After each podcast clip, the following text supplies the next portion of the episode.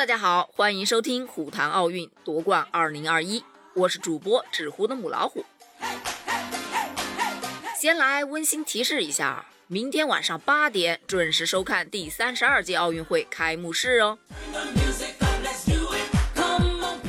众所周知啊，这一届的奥运实在是太不一样了。具体哪里不一样呢？我们来吐槽一下。首先啊，这届奥运会因为疫情的原因延期一年举行，这个就很不一般。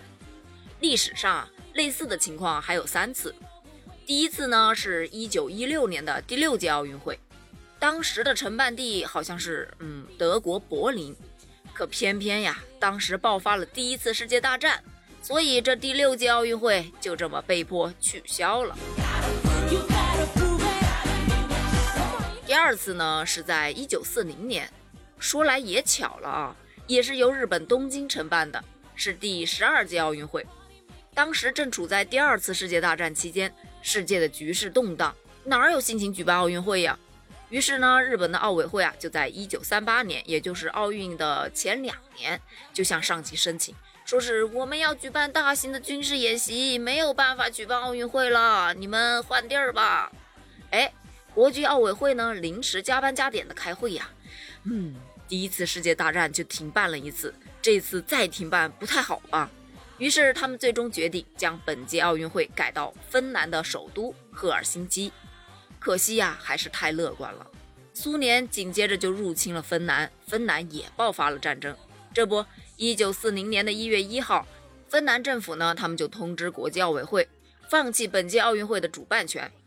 这个时候离奥运开幕啊，就剩下几个月的时间，去哪儿再找一个可以承办的国家呢？又不是所有国家都有中国速度，对吧？所以没办法，第十二届奥运会也停办了，这是第二次。第三次啊，是紧接着的1944年，原定呢是在英国的伦敦，但是第二次世界大战它还没打完呢。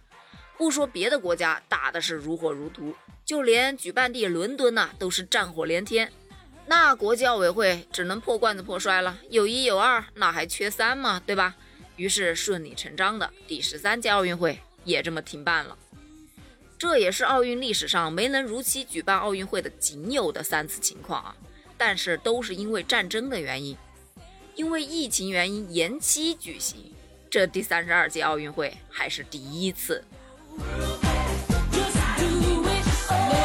这第二个不一样的点嘛，就是本届奥运会啊，成了奥运史上最烧钱的奥运会。没办法，谁让他赶上疫情了呢？抛开延期的各项费用支出啊，光防止新冠病毒感染的专项预算就已经高达九百六十亿日元，成功登顶啊，史上投入预算最多、最烧钱的一届奥运会了。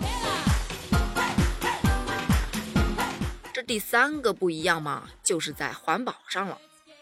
本届奥运会的床板啊、奖牌啊，都是用垃圾做的。哼，不要觉得我在胡说啊！虎谈奥运，奥运绝不胡谈。先来说说运动员们睡的床啊，就是一个个的纸盒子拼成的。当然，此纸盒子不会是真的那种纸盒子了，它是由再生材料制成的。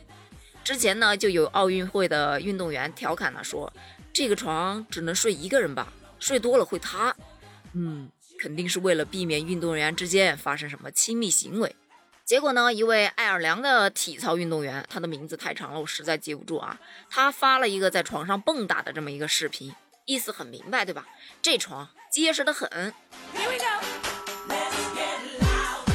嗯，说完了床呢，我们再来说一下奥运的主火炬。这是首次啊，主火炬使用不排放二氧化碳的氢能源啊。随着本届奥运会的展开呢，日本也是首次大范围推广使用这个氢能源。嗯。挺环保的，这个还是不错的。最值得一提的就是我们的奥运奖牌，那真的是用垃圾中的垃圾做的。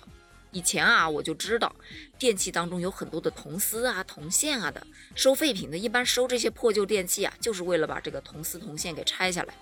可是我现在知道了，这些破旧的小家电，还有这些旧手机，不仅可以提炼出铜。还能提炼出纯金和纯银，不知道这个技术在哪里可以学到？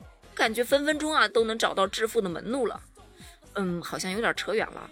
日本的奥组委啊，他们用了差不多两年的时间啊，去搜集这些废旧的小家电啊，还有旧手机啊这些东西，就是利用那种神秘的提炼技术，成功提炼出了三十二公斤的纯金、三千五百公斤的纯银以及二千二百公斤的纯铜啊，用来制作奥运奖牌。老实说啊，这个提炼技术肯定很烧钱，比直接买金啊、买银啊这些东西肯定是费钱多了。不过呢，胜在环保嘛，废物利用。估计啊，本届日本奥运会这个烧钱啊，也有一部分烧在这个地方了。不过说到环保啊，有很多网友都在吐槽啊，说既然你这么注重环保，那麻烦你先把那个核废水给解决一下吧。有一说一啊，个人觉得这个环保理念啊，真的是值得我们借鉴的。毕竟环境保护人人有责嘛。那个核废水是该解决一下哈。本期节目呢已经进入尾声，你有没有感受到本届奥运会的不同之处呢？